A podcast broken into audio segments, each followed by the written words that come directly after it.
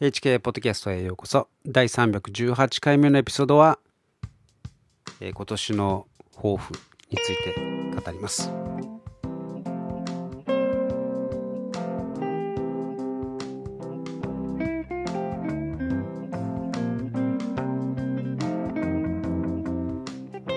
えー年末年始と、えー2週間ですねポッドキャストをお休みいただきました。僕はあまあいろいろとですねいろんないろんなことをやってやっていたわけですけれども、まあでも、ゆっくりとですね、えー休むことができて感謝します。まあ、ブログのデザインを、えーまあ、変えてみたりとかですね、または、あそうですね、えーメルマガで、え海外の生活のですね、思い出を書いてるわけですけれども、その、まあ、編集、編集してですね、それを ebook にして、えー出版しようと前から前から言っていたものですから、えーそれをですね、えー少しずつ作業を進めてはいたのですけれども、この休みを通してですね、えしっかりと取り組むことができました。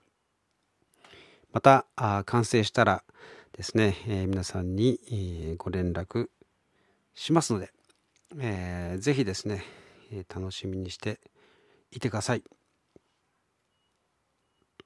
ということでですね、あのーまあ、年末年始といってもですね、まあ、多くの方、まあ、僕もそうでしたけれども、えー元旦の昼までは良かったんですけれども、えーあの地震があってですね、もう本当にそこから本当に、えーがっくりとですね、えー気気落ちしてしまって、えーまあ、そういう人は多いのではないでしょうか。まあ僕もそうだったんですけれども。はい。まあ、能登半島のですね、石川県。えーまあ僕も知り合いが、あー知人というかですね、えーといっても、まあ、僕はあのシドニーでお店やった、や、お店をやっていた時にですね、アルバイトしてくれていた子が、あーまさにあそこに住んで、あまあそこは出身の子なんですね。えーですので、えーとてもとてもですね、えー心が痛みます。まあ、去年はあの義理の母がですね、えー秋田県で、まあ、地震ではなくて洪水なんですけれどもまあそれで本当に、えー被災者ということになって、まあ、命はあー助かったものの、まあ、全て失ってしまったということですね。本当に、まあ、人事ではないというかうんまあこれからがあ本当に大変だなと、まあまあ、実はですねあの義理の母の方もお引っ越しも落ち着いてですね、まあ、それはそれで、えー毎日、えー普通の生活を送ることができるようになったんですけれどもまだですね家の解体とかあ土地の売却とかですねそういう話になるとまだまだ全く何もできてないという状況でしてまあ本当にですねまだまだ先は長いんですけれどもはい。ということでですね、え今日のエピソードはあ今年の抱負というふうに言いましたけれども、まあ、僕の霊的なですね、えー目標聖書の一箇所をですね、えー取ってそれを僕の目標としたいと思いましてそれをシェアできたらいいなと思いました、えーその聖書の御言葉というのはですね第一テサロニケの5章16節から18節とても有名な、え言葉なんですけれども、えいつも喜んでいなさい。絶えず祈りなさいすべてのことについて感謝しなさいえーこの3つの命令ですね。いつも喜んで、絶えず祈り、すべてのことについて感謝。まあ、この3つの命令のポイントというのは、神様とつながっていることだと僕は受け取りました。まあ、ただですね、いつも喜んでいなさいと言われても、え被災者がいるのに喜べるかというですね、そういう思いになりますね。で、まあ僕もそう思ったんです。まあ、これはですね、こう楽しんでいろとか、こうエンターテインメントで自分を楽しませろとか、まあ、そういうことではないと思うんですね。それは、えー、神様とつながっていることによる穏やかな満足感というかですね、えー、自分が神様から愛されている、えー、ということを自覚することからの喜びを指す、えー、わけですね。えー、他の箇所でネヘミヤ書というのがあるんですけれどもその8章の10節に、えー、こう書かれています。主を喜ぶことはあなた方の力です。主を喜ぶこと、神様を喜ぶということですね、はあなた方の力です。まあ、この言葉によればですね、えー、神様をいつも喜んでいるということは自分の力としてですね、えー、それはまあ、ある意味戦略というかですね、まあ、自分があ力を持ってですね生きるための、まあ、戦略というか、まあ、力が欲しいから神様を喜ぶというわけ,、まあ、よわけでもないと思うんですけれどもはい、まあ、というのもですねあのというのもというかあのなぜこの「いつも喜んでいなさい」という言葉を選んだかと言いますとやはりですねこう被災者の方々のことをですね、えー、思って、えー、悲しむということは正しいことなんですけれども、えー、自分も一緒に落ち込んでしまうとですね。いやそうするとさらに、えー、悪循環になってしまう、えー、どうしてこんなことが起きたのかとかですね。神様なんていないんじゃないかとかですね。そういう悪循環に、えー、陥りがちなんですね。えそうするとますます敵である悪魔の思うツボになるわけですね、まあ、我々はこういった自然災害が、えー、神様から来るとかですねそういうことはあまり考えにくい時代に、えー、生きています。かつてはですねそれがなぜ起こるのかわからないということで、まあ、全てがですね人工地震とは言いませんが、えー、それなりにですねいろんなことがあ世界中で起きていて、えー、世界的なイベントがある時はですねそれが全く何もないところから起きるとあ起きると考えるのは大間違いだと誰が言ったんですけ？ちょっと僕は覚えていませんけれども誰かの、え言葉で、えそういう言葉がありました。要するにですねこの世界的にこう騒がれるような事件がある時には必ず、えその裏で何かを引いている人がいるんだっていうことですね。まあ、そういうことを言い言い始めるとあ陰謀論ですねというふうに言うかもしれませんけれども、まあ、結局今になってですね陰謀論のほとんどが正しかったと、まあ、まあそれが真実だったと、まあ、僕ではなくてですねイーロン・マスクはそうやって言ってますからね、まあ、イーロン・マスクよりも頭がいいというふうに、えー、自負している人がいればイーロン・マスクに、えー、メールでも書けばいいんじゃないですかね。あなた陰謀論ですよと。まあ、それはいいとしてえー、今の世の中というのはですね、まあ、地震も起きました。そしてまたワクチンで、これからますますですね多くの人が、亡くなっていくだろうと思われる、えー、こういう状態にあってですねそのことばかりに目を留めているとますます、えー、我々の心は暗くですね落ち込んでいってしまうわけです。ですので世の中のことを知っておくということは大切なことなので、まあ、僕はあ、まあ、ブログでですね、えー、それらの情報をまとめて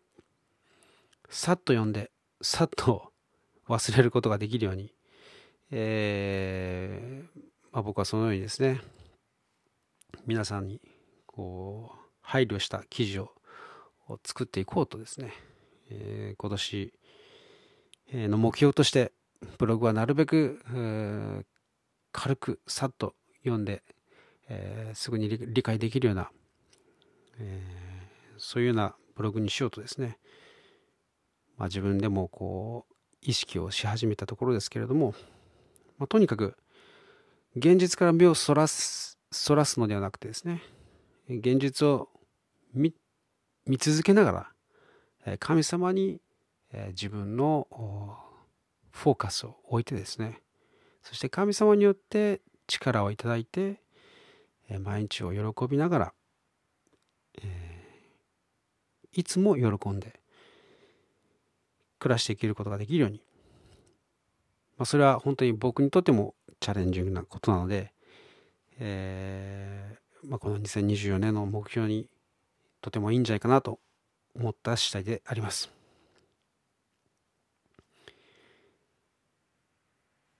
まあ、個人的にですね、えー、逆境まあ確かに去年はあ僕も、まあ、僕自身うんそうですね僕はあのちょっと体調を崩した、えー、ということはありましたけれども、まあ、僕の家族ですね、えー、妻と娘にとってとても逆境であり、まあ、そのことを通じてですね、まあ、僕に対しても間接的にですね、えー、逆境にあったわけですけれども去年の特に前半はですね、えー、8月あたりまではずっとその前の年からですね、えー、一昨年からずっとですね逆境が続いていたわけですけれども、まあ、そういう中にあってもですね神様を喜ぶという生活を続けてき、えー、ました、えー、そのおかげか、えー、去年のですね後半からはですねとてもとても幸せなあ気分でですね、まあ、それが習慣化したんでしょうね。え神様を喜ぶということを習慣化えできたおかげで、えとてもとても幸せな日々を過ごすことができました。ということで引き続きですね今年もその同じ路線でさらに、えもっとですね神様に、えよりつながっていこうと思っているわけですね。まあ、ただこのつながっているというかですねこの神様と親しい交わりを保つということにフォーカスするわけですけれどもそれはすなわち、まあ、祈りということですよね。まあ、神様との親しい交わりを持つということそれは祈りなわけです。ということで、えー、いつも喜んでいなさい絶えず祈りなさいということでですねまあ結局同じ意味ではないかとまあ、僕は思ったわけです。神様を喜ぶためにはですね、神様とつながっている、神様と親しくお話をしているという、まあ、そういう状態、えー、なわけですよね。それはすなわち祈りということですから、まあ、いつもあの絶えず祈りなさい、えー、そこなわけですね。なので、えー、今年は絶えず祈って、えー、神様と親しくお話をするというまた神様の語りかけを待つというですね自分でありたいなと思っています。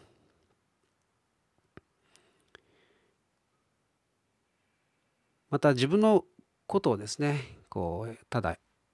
神様と神様に打ち明けてですね祈るということだけではなくてですね、まあ、神様とつながっていて自分が愛されたものであるということ、まあ、それをそのアイデンティティをですね自覚してでそこから来る喜びに力を得て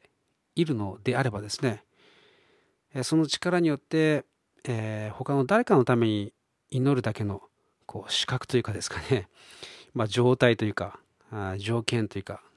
というものがしっかりと確立されていると思うんですね。まあ、やはり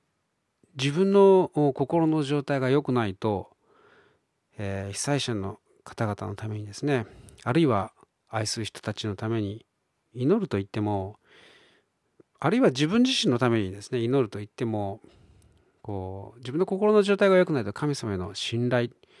えー、というものは純粋、えー、ではないように思うんですね。こうどこか曇った、えー、感じがするものですね。まあ、なので、えー、本当に曇りのない純粋にですね神様と神様を慕う気持ちと神様と親しく交わる交わるその状態というものをいかにしてキープしていくかというところが、えー、課題であり、えー、絶えず祈りなさいというその言葉に集約されるように思います。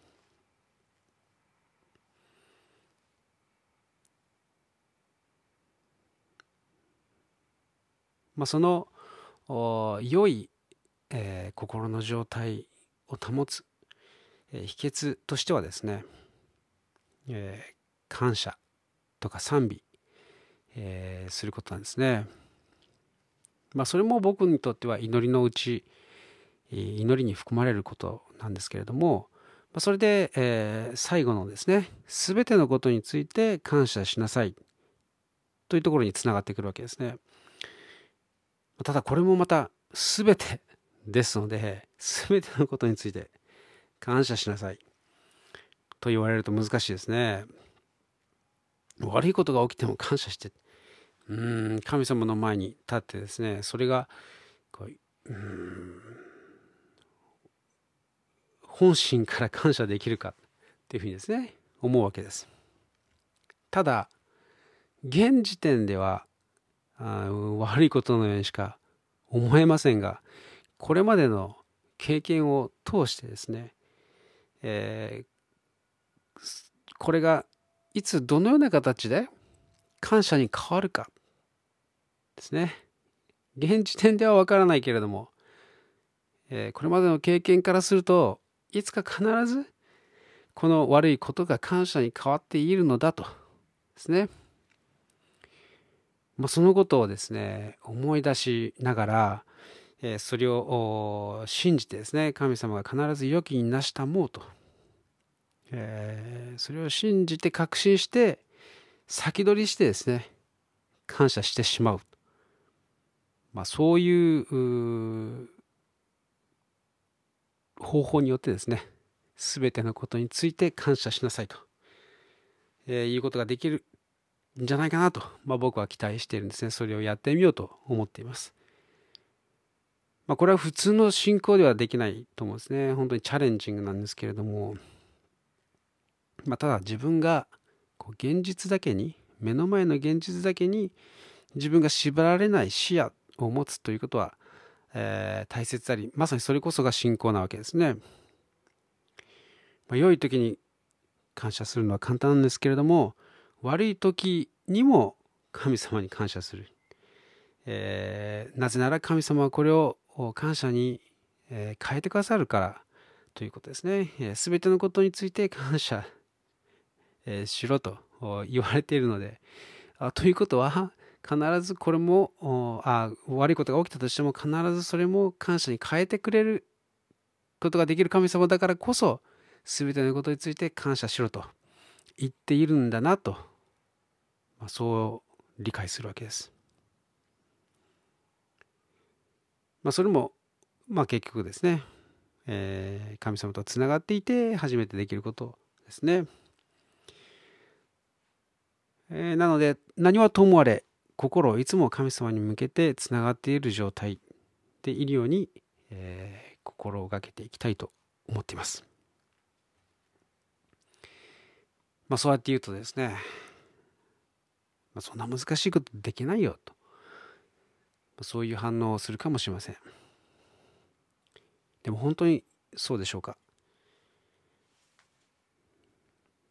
まあ神様につながることは難しいというふうに考えるかもしれませんが、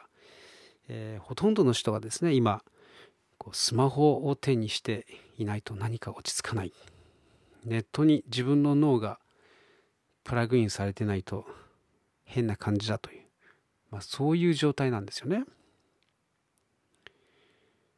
えー、スマホでですね常にスマホにつながっていることを常に求めている、えー、そういう自分なわけですよ。それを神様に置き換えて見るということはできないでしょうか、ま、実際スマホは、えー、体や脳にですね、えー、害を与えるということが、えー、皆さん感じていると思います、え、そしてそれをやめることがですね全人類のテーマとなりつつあります最近はじいちゃんばあちゃんのですね、えー、スマホ依存症が騒がれてますね。おじいちゃんおばあちゃんたちまでもがあスマホに、えー、完全にですね取りつかれてしまったということは、まあ、まさに全人類がですねこの問題と取り組まなければいけないというそういう状態になっているわけです。本当はえー、神様とつながっているべき人間がなぜかこの小さなですね、えー、この変な、えー、薄っぺらい、えものにですね人生のほとんどを費やしてしまうという自分の注意のほとんどをですねこっちに奪われてしまっているという、えそしてこのスマホを通してですね、我々の思いとかですね、その考え、えー、その思考のですね、パターンというものを、このスマホの向こうにいる企業にですね、すべて、えー、奪い取られてですね、そのパターンを読み取られているわけですね。それだけでなく、詳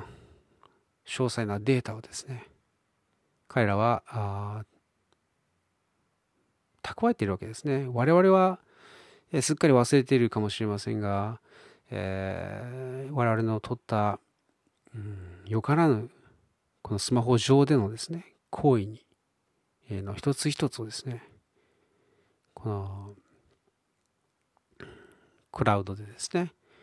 え、蓄積されているわけです。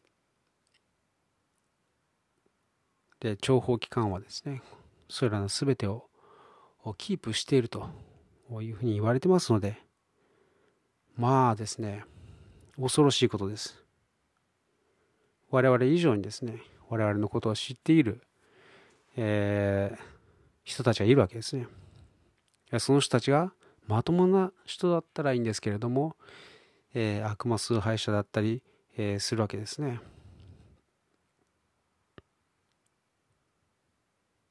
ということは、えー、悪魔の側はですね、我々のやったあ愚かな過ちをですね、彼らは全部手中に収めてですね、